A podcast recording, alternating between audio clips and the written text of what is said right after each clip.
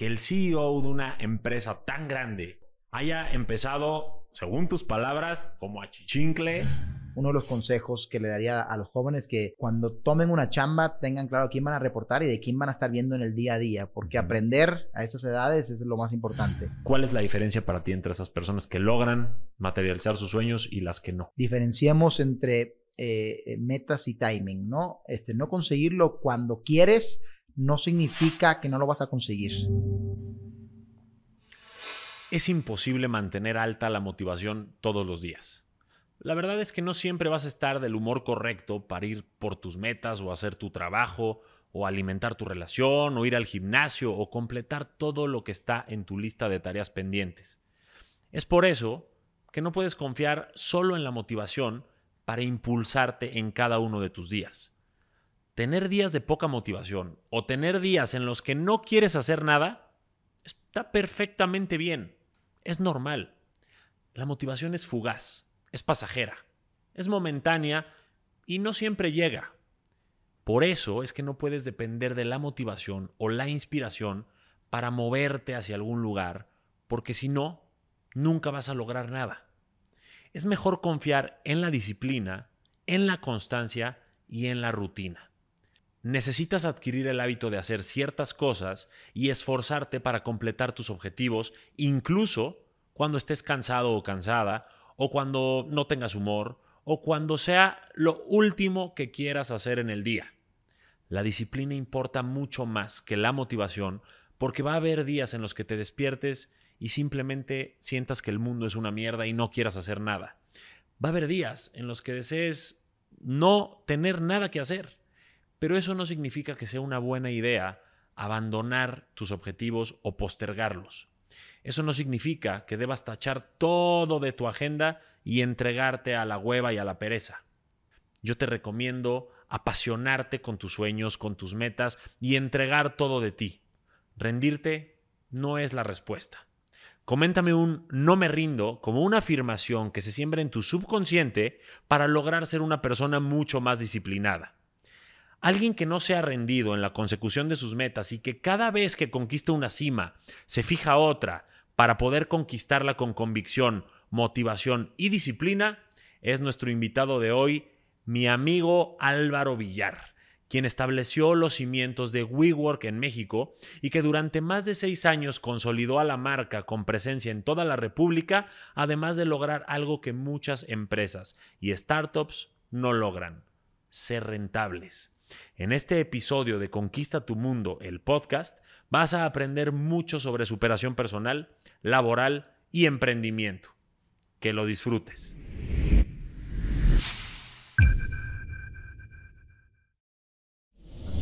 Bienvenidos a un nuevo episodio de Conquista tu Mundo, el podcast. Estoy con una persona muy importante para mí, para el podcast y además para todo el tema inmobiliario comercial, comercial de oficinas en México.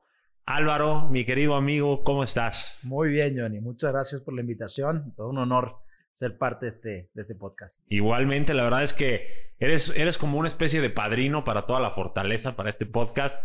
Estamos grabando nosotros en un WeWork aquí en Lago Alberto y la verdad es que fuiste el que nos puso pase a gol para darnos esta idea increíble de hacerlo con esta vista, con este espacio, con este todo. Y quiero hoy que, hablemos de tu historia, porque alguna vez estábamos echando un mezcalito juntos. Bueno, primero nos conocimos en un programa ahí, este, con nuestro buen amigo eh, Morris Dieck, que si lo ve, bueno, pues le mandamos un saludo. Y después de ahí nos hicimos amigos, fuimos a echar un mezcalito, comimos y me platicaste tu historia. Y yo dije, esa historia tiene que estar en mi podcast porque yo no podía creer que el CEO de una empresa tan grande, tan reconocida, tan importante ya en México, haya empezado, según tus palabras, como a chichincle o como chalán de un CFO en, el, en un hotel, ¿no? ¿Cómo fue esa historia? Platícame un poquito desde tu llegada a México y cómo te fuiste desarrollando aquí. Pues sí, yo, a ver, eh, sí, sí me gusta verlo así porque también eso forma parte de, de, lo que soy hoy, ¿no? Yo llego a México hace casi 10 años, este, llego a México, la verdad, por amor, este, una noviecita mexicana haciendo mi MBA en Chicago y yo pensé que todo me iba a ir muy bien y que desde el principio le iba a pegar y fue todo lo contrario. Para empezar, una empresa que pues no voy a nombrar por, por obvias razones, este, me prometió que me iba a contratar, de hecho los, el CEO era español, entonces yo dije, ah, bueno, pues entre compatriotas nos entendemos, este, y me relajé. Yo dije, llego en enero a México y de ahí voy a, ya tengo chamba asegurada, eran un headhunter, dije, voy aprendiendo, eso me va a dar acceso a muchos perfiles y a conocer gente. Y cuando llego, pues este, resulta que no, ah, que eres español, te, tenemos que sacar la visa y que no sé cuánto, y, estaba cambiando la legislación y hay que pagar como empresa, pero no, para, para este puesto. Total, que acabaron después de tres, cuatro meses no contratándome.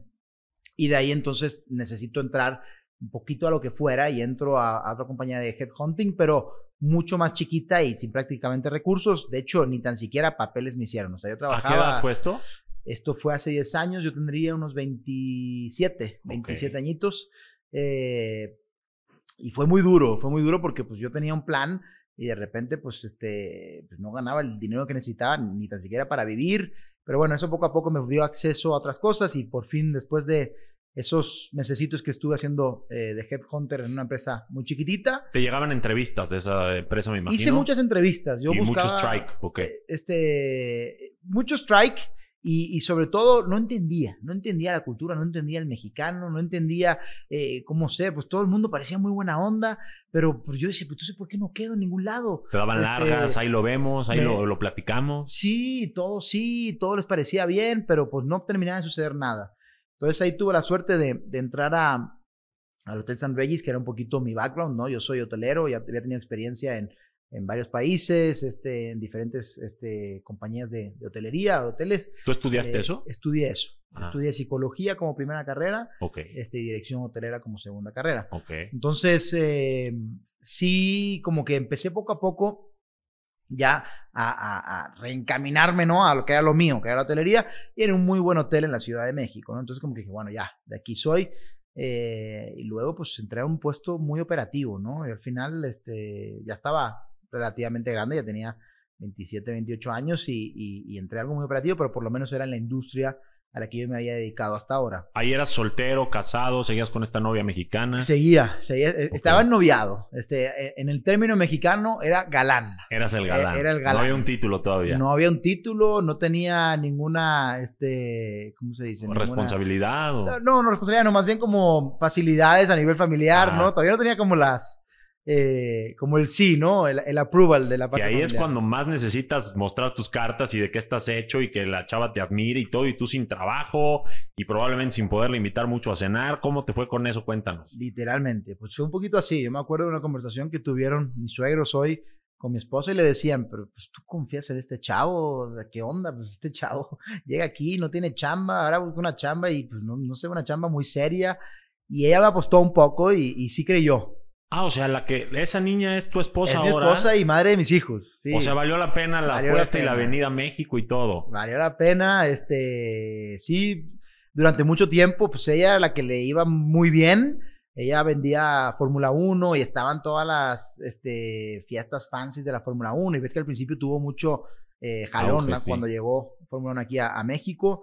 Eh, se sentaba con grandes CEOs, les vendía a grandes empresas y yo pues estaba picando piedra un poco, ¿no? Pero aún así ella te veía como wow, porque te pudo haber visto como poca cosa también. Eh, yo creo que más que verme como wow, confiaba en que en algún día me podía convertir en algo wow, ¿no? Yo soy alguien que creo que tiene principios muy firmes y que siempre creí en mí. No, no creas que por haber hecho chambas este, más operativas o de eh, pues más trabajos de entrada en una, en una compañía, no pensé que iba a llegar. siempre tuve una confianza en que podía hacerlo porque, porque creo que eh, eso es un poquito del drive de mi vida, el tener hambre y el querer más y el buscar por dónde y el conectar. Y, ella apostó por ti. Y ella apostó. Que es un poco... Eh, converge un poco con la historia de Adam Newman, que ahorita la vamos a platicar, que su esposa, según la serie que vimos, We Crash, ella es la primera inversionista que tiene y a lo mejor aquí no fue con dinero, pero fue con tiempo para que no sepa quién es Adam Newman, es el fundador de WeWork a nivel mundial. Este, y ella, eh, eh, eh, su esposa invirtió dinero y en este caso de tu esposa, pues confianza, que es aún más importante, yo creo. Totalmente, totalmente. La verdad no tenía tantas cartas como para poder confiar en mí. Qué bueno que, que lo hizo porque hoy pues, estamos en otra situación, ¿no? Ajá. pero en ese momento tuvo que confiar, este, tuvimos que estar más juntos que nunca. Entender que, que, ese balance y que son momentos en la vida y que hoy te puede ir mejor a ti, luego eh, mañana eso se voltea y el que hoy te reporta mañana puede ser tu jefe, fue, fue algo clave para nosotros. Yo la admiro igual cuando ganaba mucha más lana que yo, a hoy este, que tiene su propio emprendimiento, este, entonces como que... Hicieron un buen equipo. Hicimos un buen equipo. Ahorita vamos a regresar al tema porque nos sigas contando la historia, pero ¿Te costó trabajo el shock cultural México-España? Si bien tenemos mucha historia juntos, también somos muy diferentes. ¿Cómo te fue con eso? Mucho, mucho. Me costó mucho, sobre todo en la parte, en el ámbito profesional. Este, en la parte personal no, porque creo que el mexicano, si hay un país padre al que llegar y, que te reciben y que muy rápido tienes planes, tienes amigos y tienes muchas cosas, es México. Pero en la parte profesional, la poca claridad que muchas veces tenemos eh, diría por cultura, no, no fue algo fácil para mí. Yo venía de un sitio donde tenía mucha frontalidad, donde las cosas eran de una manera o de otra, y aquí como que nunca, o, no nunca, más bien en esos primeros años no terminaba de entender. Somos este muy, le damos mucho la vuelta y endulzamos mucho los mexicanos. No, no, no nos atrevemos a decir las cosas directo. Esto es totalmente cierto. Total. Nos queremos hacer un negocio y, ay, te aviso, déjame platicarlo. Este, te, hacemos creer que nos súper interesa y te decimos sí, pero no te decimos cuándo, como dice la canción, ¿no? Entonces, ¿eso te pasó con ella también? Eh, no, la verdad, con ella no fue tanto porque ahí sí yo puse un poquito de mi, de mi lado y yo sí fui muy claro siempre en mis expectativas y cuando me vine a México a vivir eh, sabía los planes que tenía y hacia dónde iba y ya vine con cierta edad, o sea, como que en, el ámbito personal no, en el ámbito profesional sí. ah, fue más en lo profesional. Yo salía de todas las entrevistas diciendo, me encanté a este güey. O sea, como digo, seguro este, estoy contratado. Y luego, pues, ni tan siquiera me decían no, no me contestaban. Y era como, ¿cómo? Pero si fluyó cañón y si... si Te gusteaban. Sí, sí, sí, sí, muchísimo, muchísimo. Y, y eso me hizo aprender también a adaptarme a lo que había, ¿no? Y que sí tienes que darle sí creo que tiene un encanto esa parte que tiene el mexicano de adornar todo un poco, pero también mantener un poquito mi esencia, ¿no? Entonces yo me acuerdo las primeras veces que iba a casa de mis suegros a comer y, y yo decía, pues la comida sí estuvo bien. Y había una ofensa tremenda de por qué no dije, oh, no, pues muy rico y muchas gracias. Entonces todo eso lo vas adaptando un poco, pero también el ser claro en, en, cómo eres, ¿no? Y, y, hoy es parte de, de, mi liderazgo, ¿no? Y hoy creo que logro ser muy frontal y logro confrontar sin afectar mis relaciones este, con, con, mi equipo, ¿no? Sin que sientan que eres probablemente muy rudo o muy directo. Sí, sí, el mexicano tenemos eso, que es algo que tenemos que trabajar sin duda. Pero también creo que en el, en el ámbito laboral es práctico ser directo. Sí deberíamos de practicar más eso porque si no hacemos perder mucho tiempo a la contraparte o lo ilusionamos como en el caso de tus entrevistas y a la hora de la hora nada, ¿no? Y entonces él no puede hacer un plan en torno a lo que están negociando. Entonces creo que como consejo para todos los mexicanos que nos ven, tratemos de ser un poquito más directos mm, y, no pasa nada si el otro, o sea, se vale decir que no, ¿estás de acuerdo? ¿O qué opinas con el no? Yo, yo, yo, no solamente se vale decir que no, y se vale decir cuando algo no te gusta nada y cuando algo está francamente mal, ¿no? Este, eso yo creo que es la parte que más te ayuda, ¿no? Eh, cuando a veces propones una idea y, pues no, no, no, está tan buena, no le ves tantas patas, no tiene escala, sí está bien que te digan que no, porque eso te hace aprender. Si a todos te dicen, pues sí, pero más o menos, no, sí, pero ahí lo vemos y lo checamos y el siguiente trimestre lo evaluamos, no, está mala. Buscan no herir tus sentimientos y acaban hiriéndolos más a la larga, ¿no? Justo. Eso pasa hasta a nivel profesional y pasa a nivel personal también, este, en las citas, en todo eso que ahorita vamos a platicar. Sí se vale y sí se debe ser más directo y ser mucho más claro en tus intenciones personales o profesionales y no dejar que el otro haga sus propios este, cuentos o, se llene de inseguridades, en este caso profesionales, por no ser claros. Entonces creo que invitamos a, hacer a la gente más clara. Regresamos al tema de de achichincle a CEO. ¿Te gusta ese, ese Me encanta. me encanta porque es una realidad. Ok. Te dan el trabajo en este hotel después de muchas. ¿Recomiendas, antes que nada, recomiendas sí el, el headhunting? ¿Recomiendas a la gente que está buscando trabajo que se meta a los headhunters? Yo creo que los headhunters hacen un papel eh, muy importante, sobre todo cuando son puestos muy específicos, ¿no? Este, eh, las, las, necesidades de cada empresa son muy diferentes, pero sí hay ciertos roles que no está tan fácil salir a buscarlos, que no es, ah, me echo un saltito a LinkedIn y ahí encuentro 10 candidatos. No, necesito este perfil, que conozcan de esta plataforma, que hayan tenido experiencia en esto. Todo eso creo que es este, eh, interesante para, para ciertos roles. Eh, no generalizaría, también hay partes, eh, hay empresas que hacen headhunting de manera masiva, que también es importante porque muchas veces no tenemos los equipos suficientes para poder llevar a cabo esos, esos procesos. Pero, pero tampoco lo haría para cualquier rol, porque si no al final estás involucrando mucho externo a, al final lo que va a formar parte de tu equipo, ¿no? Entonces, sí creo que... Dependiendo del puesto. Sí, el puesto, eh, y, las necesidades específicas que tengas para ese puesto, ¿no? Es que yo quiero que venga de esta industria o quiero que no venga de esta industria. Hay muchas empresas que buscan, eh, por ejemplo, CEOs que no quieren que tengan experiencia en la industria a la que van, quieren que traigan ese ojo nuevo, esa, esa visión completamente diferente y buscan, no sé, para una fintech alguien que viene de, eh, de una educación. Es como, ¿cómo? Pues sí, porque vienen con otra visión. Muy... Sí, que no estén contaminados, que no tengan ya mañas. Es, es, totalmente entendible. Y entonces, este Álvaro, que estaba ahí en el hotel trabajando, ¿qué hacía? ¿Y cómo viene todo este proceso? Ahora sí te dejo todo el micrófono para que nos cuentes hasta que llegaste de estar ahí eh, como ayudante a ser ahora el, líder. E, efectivamente, yo era el ayudante, era un poquito la chincle de, de, mi jefa, le mando un fuerte, fuerte abrazo, eh, y hacía un poquito de todo, ayudaba a los clientes, venía, subía, estaba checando su experiencia, pero era un rol muy, muy operativo, este, los atendía en la recepción, este, pero siempre sentí que estaba listo para algo más, solamente que tenía que tener paciencia. Esa paciencia no siempre es fácil de trabajar y no siempre llega las cosas cuando uno quiere. Eh, eh, aprendí mucho este, en, ese, en ese proceso. Y poco a poco me fueron dando responsabilidades nuevas, ¿no? Este, yo me acuerdo hacer muchísima presión. Yo le decía al director general, le decía, cuando te vayas, los fines de semana, cuando te vayas de vacación, déjame a cargo, un minuto, cinco minutos, da igual, pero porfa, déjame a cargo, déjame demostrarte que sí puedo. Y poco a poco fue pasando eso. Daba un poquito de flojera, pero yo me quedaba todos los fines de semana a cargo del hotel. Cuando todos los jefes se iban, cuando no había nadie que se quedara, digo, esto pasaron un año, año y medio que estuve, que estuve ahí, eh, pero ya poco a poco me dan esas responsabilidades de los fines de semana, el día que era fiesta, eh, o sea, eh, como nacional, ¿no? Este, y eso me hizo empezar a conocer también muchos perfiles. Era un hotel donde venían muchas celebridades. Tuve la oportunidad de conocer a, Ricky Martin, a Laura Pausini, a pianistas, al actor de, El Señor de los Anillos, a un montón de personalidades y eso me hizo poco a poco soltarme, porque yo al final estaba un poquito contenido, estaba un poquito como siempre cuidando las formas y más,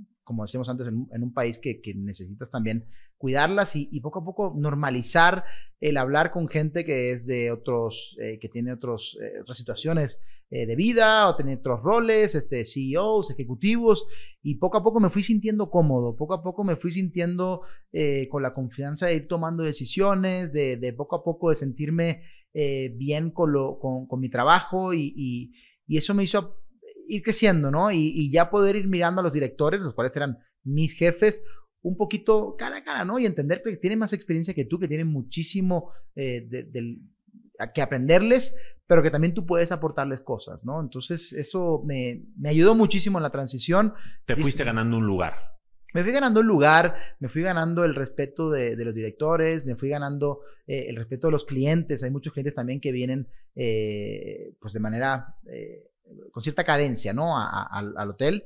Y, sobre todo ganar en confianza, ganar en, en, creer que sí tú algún día puedes estar ahí, en proyectarte. Y, y, en eso siempre, siempre lo he hecho. Cuando veía al director general, sí decía, chance algún día soy yo. Tenías la visión. Sí. Y no te desesperabas porque pasa mucho con los jóvenes emprendedores que quieren ver resultados ya. Y cuando estás todavía, le sumas a esa ansiedad de la generación en la que estamos, el hambre de no tener el dinero para invitar a la novia a cenar o que el reconocimiento que no que esperas y no tienes, te llenas de mucha prisa. ¿Cómo trabajabas con eso tú? La verdad nunca lo llevé bien. No, no fue algo en lo que fui muy exitoso. Eh, sí, no lo, no lo pasé bien en muchos momentos. Yo veía que iba más lento que los demás. Este, me frustraba, no tenía mm, muchas condiciones en mi vida que quería, no tenía el coche que quería, no iba a los fines de semana a los sitios que quería, pero eso no me dejó de, eso no dejó que dejara de confiar en mí. Era un tema de timing. Yo sabía que eso iba a pasar, solamente no sabía el cuándo. Entonces, eh, traté... O sea, había mucha confianza en ti.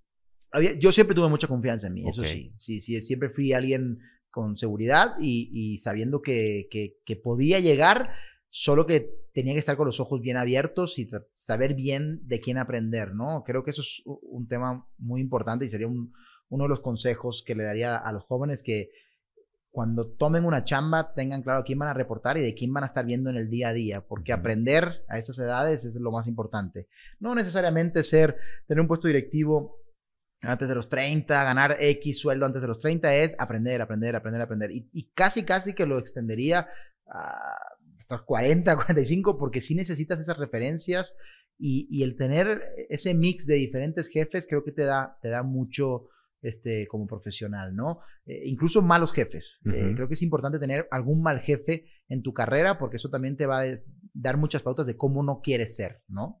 Claro. ¿Te ha tocado tener un mal jefe? Sí, sí, sí, varios. Y cuéntanos alguna cosa por la que digas, este no lo admiro, no me gusta. Es pues jefes, jefes que no, no les gusta explicar eh, los porqués, que simplemente toman decisiones unilaterales, que no tienen la puerta abierta a nuevas ideas, que no quieren discutir, que no fomentan este, eso sí, ese círculo de confianza, que son impositivos, que son dictatoriales, todo eso creo que no fomenta nada y que son líderes del pasado. Yo creo que el líder de hoy, de los líderes que hoy están destacando, son líderes mucho más abiertos, son líderes vulnerables, son líderes disruptivos, son líderes que fomentan la diversidad de equipos.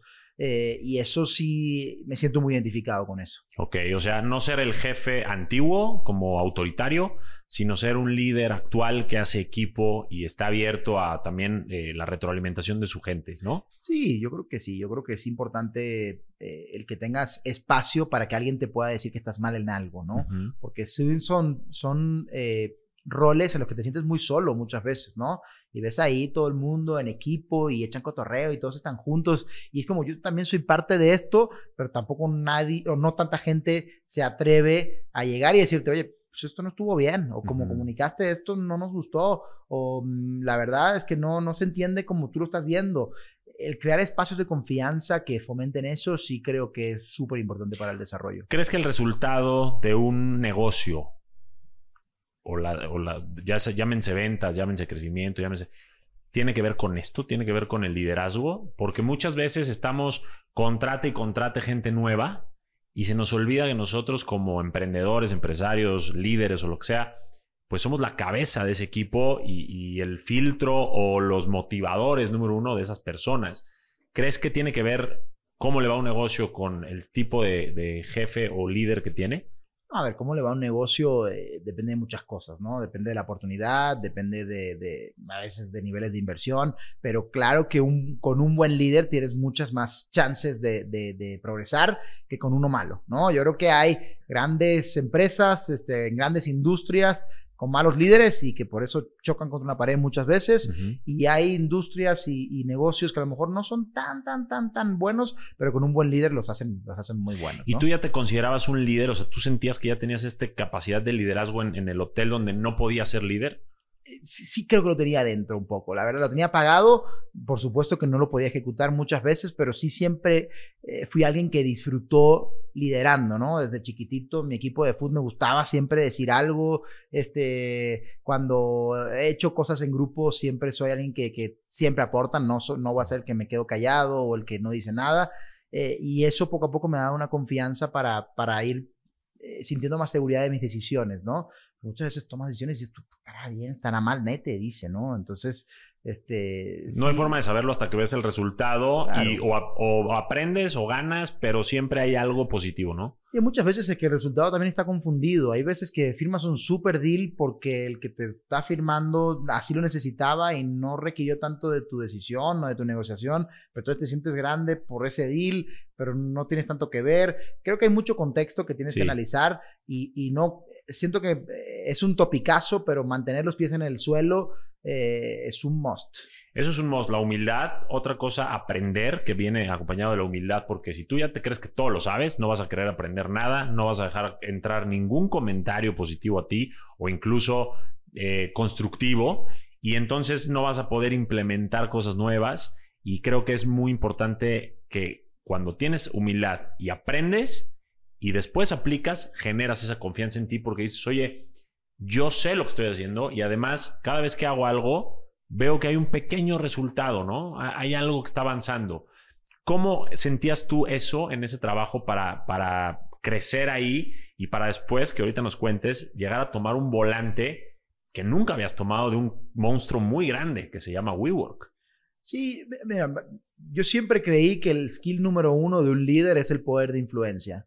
Y eso sí es algo que ejecutaba a pesar de que no tuviera reportes directos, ¿no? El poder influir a, mi equipo en decisiones, en, cómo ven las cosas, en, cómo ven incluso la compañía, eso es algo que siempre fomenté, ¿no? El tratar, yo me acuerdo de ir con un botón y decirle, pero no, pero espérate, pero pues para ganarte otra propina, hazlo por aquí, dile aquello. Trataba siempre de estar como muy activo en mis, en mis eh, relaciones con mis compañeros eh, y eso hoy lo sigo pensando que es, que es este, un asset, eh, el asset más valioso de un líder, ¿no? No, es que la comunicación, sí, todo, todo, está ligado a lo mismo, a que logres mover a un grupo de personas hacia un, hacia un punto, ¿no? Eh, y es la parte más difícil, este, justo jugar con ese, con ese elástico que estiras y, de repente tienes que aflojar para no romperlo y, y, generar confianza, pero a la misma vez ser exigente con los equipos es, es una virtud de los grandes líderes, ¿no? Que no rompen la confianza con sus equipos, pero sí son exigentes, son, son equipos ganadores, son equipos que, que se autoexigen mucho y, y, sí creo que es algo que he ido trabajando toda mi vida. Ok, o sea, nos llevamos a todo dar como equipo, pero vendemos resultados. Exacto. Una cosa es la actitud y otra cosa es que estamos en un negocio y el negocio necesita representar resultados. Estoy totalmente de acuerdo con eso. Y entonces, bueno, estás ahí eh, orientando al botones, ayudando a tu jefa. Este, ¿qué? Cuéntame esa historia hasta llegar al Álvaro que vemos hoy. Bueno, no, ni siquiera hoy. Hace seis años que decide tomar eh, el liderazgo de WeWork. Antes de eso pasan un par de cosas que creo que son claves en mi carrera también. Eh, después del hotel estuve 6, 7 meses eh, en Grupo Carson, en la parte de hospitales, hospitales mm. Star Médica, en la parte de operaciones. Y era, era, algo que había hecho en el hotel. mi última etapa en el hotel fue haciendo proyectos para la CFO, ideas que se, se, le pasaban por la cabeza a nuestra CFO, este, pues yo los llevaba a cabo y eso ya me, me daba otras pautas para analizar la parte financiera, este, el impacto, retornos, y ya empezaba como a acostumbrarme eh, algunos, algunos términos financieros este, en proyectitos chiquititos, no creas que eran grandes, grandes proyectos, pero sí ya como, como empezaba a visualizarme pudiendo liderar ciertas iniciativas. Eh, de ahí, como te decía, me voy al hospital, la verdad, uno de mis jefes que se va me lleva con él. Este, cree o sea, del hotel al hospital, el proyecto de los hospitales. Exactamente. Y la idea era hacer un servicio de cinco estrellas en hospitales. Era, era eh, muy ambiciosa la idea, porque pues, en un hospital al final siempre toda la, toda la, la experiencia está rodeada, o la mayoría de las veces, a lo que sean partos y cosas así muy puntuales, está rodeado de dolor, de una enfermedad, de una operación, no necesariamente es algo positivo. Entonces, ponerle toda esa magia de un hotel de cinco estrellas era un poquito como chocaba, ¿no? Pero el reto estuvo padre, estuvo bien padre, porque pues... Eh, era quitarle lo feo a estar en un hospital. Claro, que no, en el hospital pues casi todo es feo, ¿no? La bandeja en la que te sirven está feo, este, todo ese olor a químico que hay en el hospital siempre es desagradable. Sí, todo muy blanco, parece laboratorio. no, los uniformes están feos, la gente que te sirve es eh, pues sí, muy atenta a tu salud, pero pues no tan servicial, ¿no? Entonces, hay un montón de figuras de, la hotelería que no están en, el mundo de hospitales, ¿no? Este, botones, alguien que te viene y te, te pide una comanda, las, las, las, comidas te las lanzan y pues eso es lo que hay. Y si estás enfermo de esto, pues no puedes comer de esto otro y solamente se puede quedar una persona. Es muy limitante la vida en un hospital. Entonces, creo que el proyecto estaba interesante. ¿Quién financiaba este proyecto? ¿Grupo Carso? Grupo Carso. Ok, ¿y qué pasó con ese proyecto? Estaba, bueno, a mí me suena bastante bueno darle más humanización a un hospital. Muy padre, estuvo muy padre y trabajé varios meses ahí este, y estuvo muy, eh, muy padre el aprendizaje y, mi, el jefe que me llevó allá, eh, la verdad me dejó hacer mucho, que eso estuvo bien padre, ¿no? Este, y cambiar desde la comida, al servicio, a por dónde la gente entra, cómo se comunican, cómo interactúan. Tratamos de hacer muchas cosas padres, pues luego, luego llega WeWork, ¿no? WeWork llega a mi vida y yo casi que no sabía ni lo que era coworking, no estaba tanto en el mundo de los startups, no conocía... Eh, ¿Cómo es que llega a WeWork? O sea, tú estás en este proyecto y según me acuerdo que me contaste con mezcal en mano, por, no fue por Headhunter. No fue por Headhunter, fue por LinkedIn. Por LinkedIn, o sea, por Sí. red social te hiciste CEO. Sí. No, a ver, no entré como CEO a WeWork, pero sí este, me buscaron por ahí. Yo tuve que googlear, la verdad, WeWork, qué hacían, y ya empecé a, a- a un poquito enamorarme de, de- de la compañía, ¿no? Al final era una empresa que estaba siendo completamente disruptiva en el mundo de oficinas, que ya tenían cierta escala, que ya estaban bien asentados en, en mercados como Estados Unidos o Europa, y yo dije, me aviento porque me aviento. Eh, y, y no era ¿Cómo fue el contacto? A mí me interesa mucho así como ese detalle porque la verdad me contactaron, me dijeron, oye, estamos viendo que estás haciendo disrupción en el mundo de los hospitales y transformando el mundo de los hospitales, este, algo completamente nuevo. Queremos que hagas esto, pero pues en el mundo de las oficinas. Y yo como, me hizo todo el o sea, sentido, como ¿no? un servicio cinco estrellas en oficinas. Parecido, sí. O sea, al final lo que querían es que trajeran cosas eh, disruptivas a una industria que no tenía tanta disrupción en ese momento, ¿no? Las oficinas eran muy convencionales y pisos completos. No, también son de hueva. Lo del cubículo, el este, todo el mundo ahí cubículo. lleno de papeles hasta la cabeza. y la cafetería y era todo muy de flojera, o sea, era todo muy cuadriculado, este, los Muy gris. cubículos, muy gris. Este, ir a la oficina era de flojera. Sí. Y aquí me vendieron una idea de que la oficina no solamente no fuera de flojera, sino que fuera compartida. Y era algo que a escala no existía en México. Eso Y es- tú todavía no estabas tan empapado de lo que era WeWork, por lo que estoy entendiendo. No, no, O sea, para no te emocionó ese mensaje como yo me hubiera emocionado si me vi. No, el mensaje me emocionó, pero no entendía la escala de WeWork. O sea, yo tuve que Ah. tuve que, que hacer mi research de pues, esta gente qué, ¿no? Eh, pero ya desde que empecé a leer, ya dije, chin, esto está Cañón. cañón. Y tener la oportunidad de ser de los primeros tres empleados en Latinoamérica a lanzar el proyecto. Sea, yo llegué, no había edificios de WeWork, ¿no? No podía palpar lo que era WeWork, ¿no? No es que, eh, ah, ya vi lo que era, entonces me enamoro porque sí están bien padres los espacios. No, era como me enseñaron un edificio completamente en obra gris, me dijeron, esto algún día va a ser un disruptor en el mundo de oficinas. Yo dije, pues sí, suena bien, pero pues hay que ver, ¿no? Entonces, sí ¿Entraste como qué? Entré eh, como encargado de operaciones, que era un poquito lo que Ok. hacía, muy, muy operativo el rol. eh, más estaba en la parte de crear los equipos, de crear los procesos, este, eh, eh, mucho de, de- de establecer la operación, ¿no? Y cuando digo operación son cosas muy sencillas. Creer la gente de operaciones, que hacía una estrategia, no, era poner la luz, poner el internet, poner la cerveza, ponerlos eh, a, a la gente a limpiar, poner a la gente a operar eh, y El todo día eso, el día a día eh, pero de una compañía completamente nueva. Yo me acuerdo de esas primeras llamadas que yo hacía a cerveceras y decía, oye, pues soy de WeWork y te quiero comprar 200 mil litros de cerveza. Uy, ¿qué? Me colgaban el teléfono, o sea, no me hacían caso no te querían ni, nadie. fia- ni dar crédito, nada. Nadie quería limpiar ese espacio, nadie quería venderme cerveza, nadie quería venderme eh, ninguno de los consumibles que, que teníamos ahí. Entonces, poco a poco tuve que ganarme ese espacio, este, muchas veces con, con Se proveedores dando de chiquititos. cocos y se han de estar arrepintiendo esos proveedores hoy, ¿eh? Sí, sí, sí, hay muchos Sí. que me han tomado la llamada de vuelta y sí, es como, pues ya too late, ¿no? No me hiciste caso cuando era chiquito, pues ahora que, que sí consumimos muchas cosas, este, a veces tienes que seguir confiando en esos proveedores que sí te abrieron la puerta Claro. cuando hay otros que no, hay otros que por escala, pues también hay que entender que hay... No les convenía, es normal. No, y no que no solo que no conviene, que muchas veces te vas a otras ciudades y pues no, no operan en esas ciudades o, o les cuesta mucho, o tienen que establecer toda una operación y no tienen la inversión para hacerlo. Entonces Claro. eso es complicado. Pero mi chamba al principio era esa y empecé haciéndolo en México, abrimos nuestro primer edificio en la zona rosa, en Varsovia, eh, de ahí abrimos nuestro segundo en Reforma y en Espérame, el ¿el Ángel. primero fue un éxito inmediato? Inmediato. Ah, sí, fue un éxito Inmediato. inmediato. O sea, la gente ya sabía que era WeWork. no sabían, pero tal y como lo vendíamos, que era como nos lo contaban, la gente lo cachó completo. Nosotros abrimos Esto fue en 2016. Ok. 2016 y nuestro primer edificio lo vendimos al 100%. O sea, el primer día que abrimos los primeros tres pisos, estaban todas las oficinas ocupadas. ¿Podrías decir que WeWork Zona Rosa fue el primer coworking en México? Ah, No, el primer coworking no, el pri- la primera compañía de coworking global sí. Ok. Coworking siempre ha habido y casas chiquititas, pero no tienen escala. La diferencia entre un coworking eh, como WeWork y otro local, por así decirlo, es la escala. O sea, la mayoría de coworkings, o sea, nosotros tenemos cuatro veces más metros que nuestro segundo competidor. Mm. Entonces, eso te habla de otra escala. Es el primer coworking en México que permitía big enterprises, o sea, las compañías más grandes del mundo, y también es emprendedor. Y ese mix es lo que creo que hace muy interesante a WeWork. Este, Ok. que no es solamente el freelance con este startup de tres personas, sino que de repente teníamos como primeros clientes, teníamos a Bacardi, teníamos a Endeavor, teníamos... ¿Y cómo fue más o menos ese proceso? O sea, está el edificio gris, abren zona rosa, este, divino, o sea, pero ¿quién llevaba el presupuesto? ¿Que ¿Les dieron mucho dinero? ¿Cómo fue como ese... ese...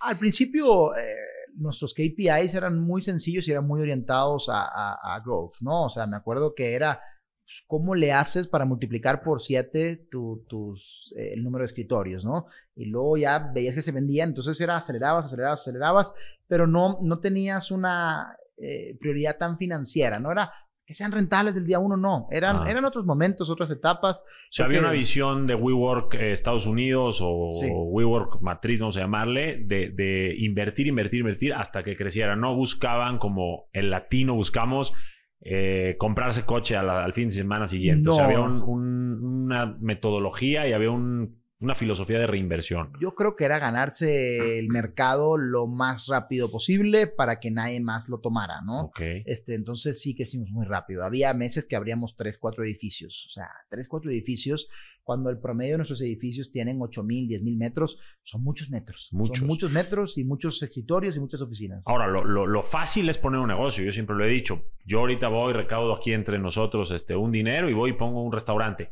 O voy y pongo unas oficinas lo difícil no es montar el negocio, lo difícil es alimentar de ventas ese negocio. ¿Cómo le hacían ustedes para captar a esa gente? Pues es que esa disrupción creo que fue algo que, que, el mercado estaba pidiendo un poco a gritos, ¿no? O sea, creo ah. que el feeling que, que, existía en ese momento y que hoy existe en muchos sentidos dentro de un WeWork es, es muy particular, ¿no? Este, es, un, es un sentimiento de, de comunidad, es el, es el estar en contacto con otras empresas de diferentes tamaños, con CEOs, pero con roles este, eh, más operativos y todo ese mix creo que genera mucho valor para, para las empresas que forman parte de. Y en ese momento, eh, todo era como muy alucinante, ¿no? Era la primera este, oficina con cerveza gratis y, y, era la primera oficina donde había música chingona desde las 9 de la mañana y estaba muy padre el ambiente, estaba, eh, de verdad sí podías hacer muchas cosas eh, muy padres dentro del espacio, ¿no? Desde trabajos más de, concentración y de generación de ideas, pero también mucho networking de impacto. O sea, que sí de verdad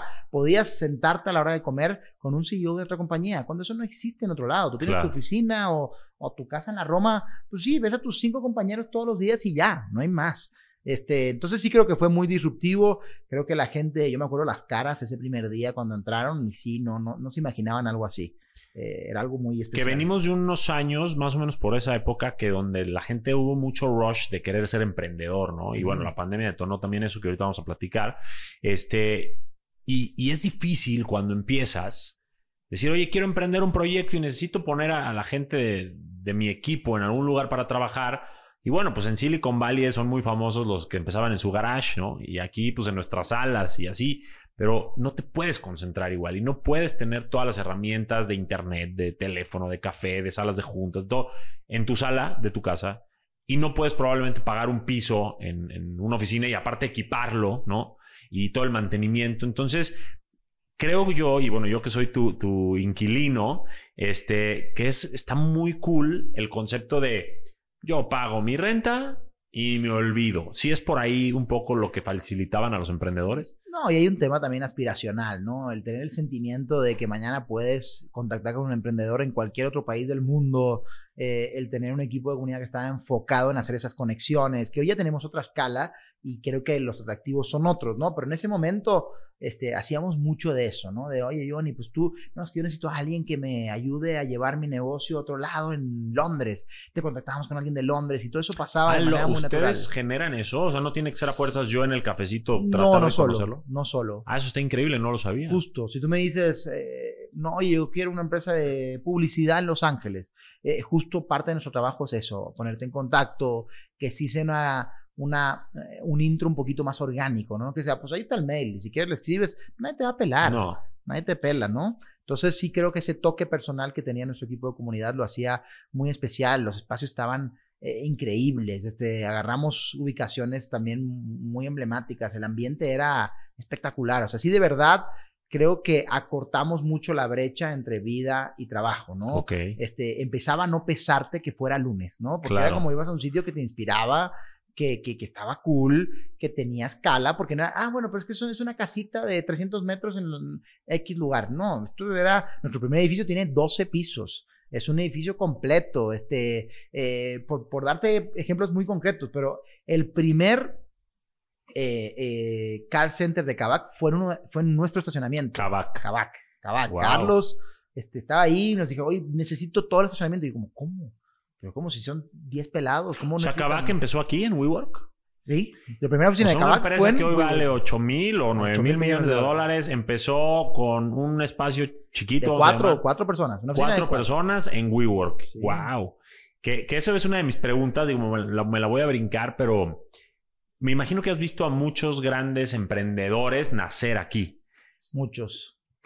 ¿Se quedan? ¿Se van? Hay de todo. Hoy Kavak, por ejemplo, no es, no es parte de, de WeWork en México, pero sí en otros países está con nosotros. Por ejemplo, Brasil sí está con nosotros. Entonces, eh, lo creo que los stages son muy diferentes. Hoy Kavak ya tiene un tamaño eh, en el que ya necesita su propio espacio, este, se dedican a, un giro que también necesita estar cerca del core de su negocio, todo eso tiene ciertas implicaciones y hoy ya tiene su propio espacio, pero durante muchos años fueron parte de, y como eso tenemos mil casos, ¿no?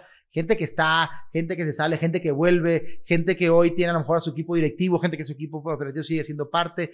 El punto es ser, seguir siendo una solución para cualquier tipo de empresa. Oye, y antes de todo esto que estamos hablando, que regresando un poco a este hilo conductor de, Álvaro como CEO, ¿cuándo es que, vamos a llamarle Adam Newman, te hace así y te nombra el CEO en México? Porque yo entendí que hay tres llevando el proyecto. Tú estabas más en la operación, que bueno, al final el CEO es el jefe de operaciones, pero ¿en qué momento te vuelves esta cabeza como Don Chingón en el WeWork de México? Mira, esto es en 2019, abril, abril 2019. Este, y varias, varias cosas pasan. Cuando abrimos en 2016 éramos tres. Pues para 2019, pues obviamente yo tenía 300% más experiencia que cualquiera que pudiera haber entrado hace seis meses, hace un año, ¿no? Entonces ya entendía mucho la parte operativa, ya obviamente había entendido esa parte comercial, cuál era el atractivo, este, y, un poquito se da de manera natural, diría yo, ¿no? Eh, una empresa que yo ya eh, está mi ADN era WeWork 100%, yo siempre lo digo, ¿no? pero mi sangre yo creo que es negra, no es roja. Eh, y creo que se da de manera muy natural en base a seguir haciendo a escala todo lo que hacíamos. ¿no? Estábamos creciendo de manera muy acelerada. Adam era parte de ese, de ese, impulso, ¿no? Que era crece más y crece más y más rápido, más rápido, más rápido, más rápido, más rápido. Necesitaba de nosotros mucha agilidad en la toma de decisiones, necesitaba el, el, el, que tengamos muy buena resolución de problemas, que no, no para todos calemos algo, sino que tomemos decisiones y que seamos valientes. Y fue parte de lo que hicimos, pero pues llega luego este eh, 2019, septiembre, y, Adam se encuentra un poquito en, entre la espada y la pared y, trata de hacer un IPO que no, pues no es exitoso, ¿no? Una oferta pública. Sí. Eh, y eso es el primer gran golpe cuatro meses después o cinco meses después de que yo fuera el, CEO de, de WeWork en México, ¿no? Fue como, ah, O sea, en los primeros cinco meses pasa algo que nos da obviamente muy mala prensa, que, que habla de, de, muchas inconsistencias eh, que teníamos en ese, en ese entonces, ¿no? Y, fue un primer reto eh, importante, ¿no? Lidiar con todo eso y lidiar con, con cómo, por si venimos a ser lo más cool del mercado y de repente se está hablando de que nuestro modelo de negocio no, y que hagan Newman esto y que hagan lo otro. Entonces, como que todo fue un reto importante porque pasamos de ser eh, la más guapa del antro a de repente que nadie nos volteaba a mirar, como, ah, chin, este, y todo muy rápido, ¿no? De manera acelerada. Eh, y Adam, unos meses después, pues, eh, se va a la compañía, ¿no? Y llega un nuevo liderazgo global por completo, ¿no? Y parte de lo que tenemos que hacer este, es reestructurar un equipo, ¿no? Entonces, híjole, primero cinco meses, fail IPO. Tres meses después, reestructura un equipo pero de la cabeza hasta los pies, ¿no? Y, recorta muchas plantillas y rehaz, tienes que rehacer muchas cosas que ya habías definido de una manera, ¿no?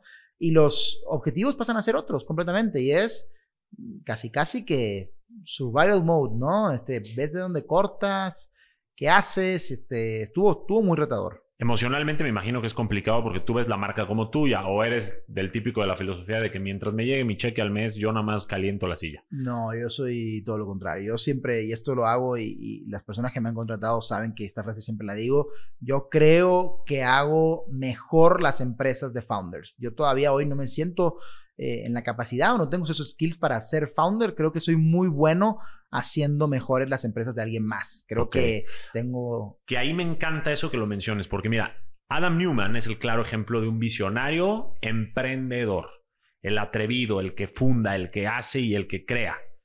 Pero luego viene el que es empresario. No es lo mismo un emprendedor que un empresario. Eh, y lo vamos a aclarar. Para mí un emprendedor es este creativo, medio loco, medio atrevido, con ganas de hacer alguna diferencia en un nicho. Pero muchas veces se quedan atorados en cómo lo ejecuto, cómo lo implemento, cómo lo materializo. Y ahí es donde entra gente como tú, que son los que agarran el barco y dicen, bueno, lo vamos a llevar para acá, ¿no? ¿Cómo le explicarías a la gente ¿O qué le recomiendas a esos emprendedores creativos que ejecuten y que materialicen sus sueños y le pongan pies y cabeza? O sea, que no se queden nada más volando. Yo creo que uno, entiendo el, el, feeling que tiene un emprendedor cuando es su propia empresa y muchas veces es su propia lana, pero creo que no perder la vulnerabilidad de saber hasta dónde es un punto clave en el éxito de tu compañía. O sea, saber hasta dónde agregas valor y hasta dónde estás afectando, porque no necesariamente eres el más experto de una industria, eh, son, son factores clave en la, en la, historia de las, de las compañías. Eh, creo que todos necesitan de gente que opere, todos necesitan, y, y, sobre todo no solamente de gente que opere, que gente que opere sintiéndose founder, ¿me entiendes? Que es algo que yo también... Que se pongan la camiseta del equipo. Yo he sentido como si la empresa fuera mía, y a mí me duele muchas veces como si fuera mía, y no es mía, o, es mía pero en un pedacitito, ¿no? Este, pero sí creo que eso es un punto eh, crucial, ¿no? Saber cuándo dejar pasar a alguien más y eh, que siga lidiando con la empresa y que puedas seguir, por supuesto, dando tu opinión porque es tu empresa, pero dejando a expertos hacer su chamba. Sí, o sea, no querer hacer todo, sino contratar a gente que lo haga incluso mejor que tú. Y el problema, sobre todo en Latinoamérica, porque en Estados Unidos es totalmente otra ideología, es que queremos ser hombres o mujeres orquesta. La señora que abre su pastelería es la que abre, la que barre, la que hace el pastel, la que vende, la que cobra, la que pide los productos, la que todo. Hace el Instagram, ¿no? Estamos hablando de una escala chiquita. Y a una escala grande, yo que estoy en el gremio de los restaurantes y lo estuve durante 15 años, pues yo veo restauranteros que son los que todavía limpian las mesas, es el dueño y todavía atienden al cliente y toman la comanda y por eso no crecen. Entonces, eh, yo creo que retomando lo que estás diciendo sería hacer un equipo, ¿no? De gente más experta que tú y que te pueda ayudar. ¿Cómo haces un equipo? Y esto quiero que me lo contestes tú. Si no tienes todavía los recursos suficientes. Yo diría no solamente hacer un equipo, sino dejarlo hacer. ¿no? Porque si te das un equipo para decirles todo el día lo que hacer, pues tampoco estás haciendo un equipo, estás haciendo pues, pura gente a la que dirigir y ya, ¿no? Es total. Este, dejarlos opinar y dejarlos que también eh, le den su, toque a, lo que hacen en sus tareas diarias.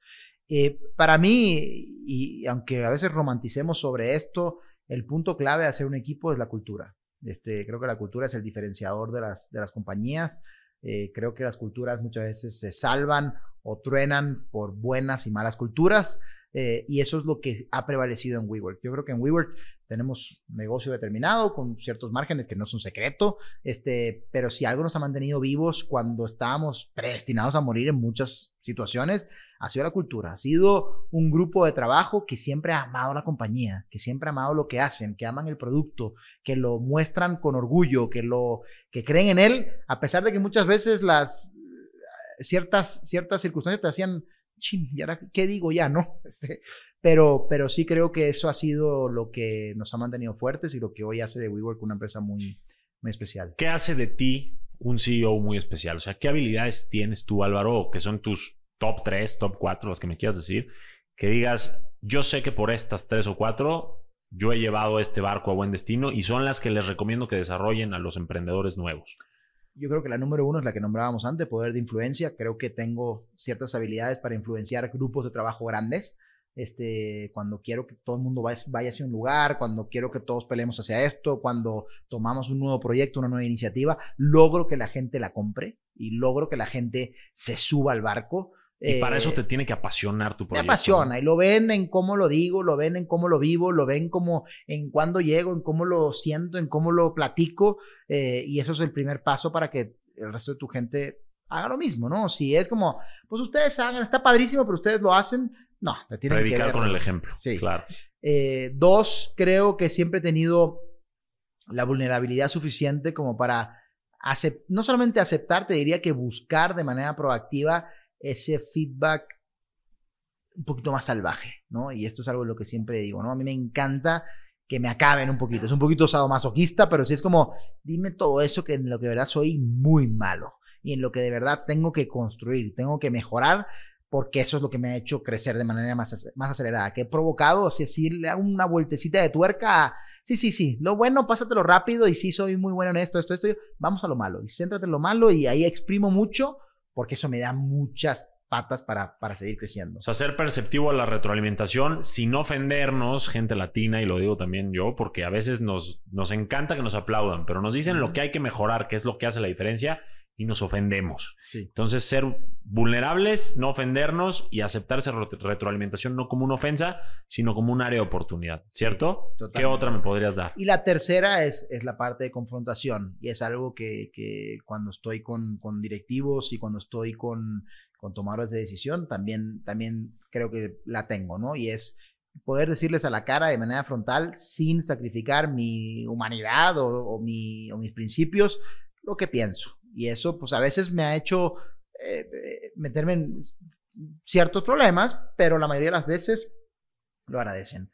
Lo agradecen tus jefes, lo agradecen tus clientes, lo agradecen este, tus partners, este, poder hablarles de cara. Y hoy no tengo a nadie, o que yo sepa, no tengo a nadie en el que yo me lo vea por la calle y tenga que voltear la cara. Entonces, eso es algo que, que me hace sentir muy orgulloso porque también sé que he sido eh, duro en muchas cosas, porque así lo meritaba, ¿no? Entonces, sí creo que eso mismo que exijo hacia mí, que es que sean un poquito más este, eh, directos y objetivos con, con, el feedback, también lo hago hacia afuera, con mi equipo y, y con mis clientes. Que al final, cuando tú tienes un negocio y es tu negocio, eres como un papá de ese negocio. Y los papás con nosotros, los hijos, son estrictos, son directos, son, te tienen que forjar. Y tú estás haciendo lo mismo con tu equipo, no puedes consentir todo, ¿no? Entonces esa analogía creo que aplica para que la gente que esté trabajando para un líder, para un jefe o con un socio, si ese socio, ese líder o ese jefe es directo, tómenlo como un maestro, como decías tú, ¿no? Como un papá, no tanto como alguien que está en tu contra, porque no es así, ¿estás de acuerdo? Desgraciadamente la cultura latina somos muy susceptibles a ese tipo de comentarios. ¿Cómo podríamos manejarlos mejor? Yo creo que acabas de dar un poquito la clave, ¿no? No tomarse personal las cosas y entender que eso es una oportunidad es, es un punto clave, ¿no? En la parte de motivación, y es algo de lo que he hablado en otros lados, no estoy tampoco 100% de acuerdo en que en un líder tienes que buscar que te motive. Sí, que te inspire, sí, que te haga creer en, en, en, la compañía, en las iniciativas y todo eso, pero sí creo que tenemos que buscar esa motivación muchas veces también en nosotros, ¿no? Claro. Este, no, las empresas no son eh, motivadores de centros de crecimiento personal. Sí, exacto. Muchas veces es como, sí, te tengo que dar herramientas, te tengo que dar cosas, pero también tienes que buscar en ti mismo qué te motiva, qué te mueve, ese líder, esa marca, ese producto, esa otra cosa. Como un poco este lo que hacías tú en el hotel, que decías, oye, yo quiero retarme a mí mismo, déjenme el cargo cuando ustedes no estén. Y te fuiste ganando tu lugar, ¿no? Justo. Yo creo que algo que, que siempre, lo que siempre he creído es si quieres cosas diferentes en tu vida, haz cosas diferentes. Si eres uno más y haces lo que todos hacen y esperan lo que todos esperan y, y te mueves igual que se mueve el mundo, es muy difícil que te pase algo diferente, ¿no? No destacas. No, no, no, no destacas y nunca estás en los ojos de nadie porque no, era incómodo. Yo la primera vez que le decía al director general del hotel, oye, pues déjame los fines de semana, híjole, me temblaban las patas.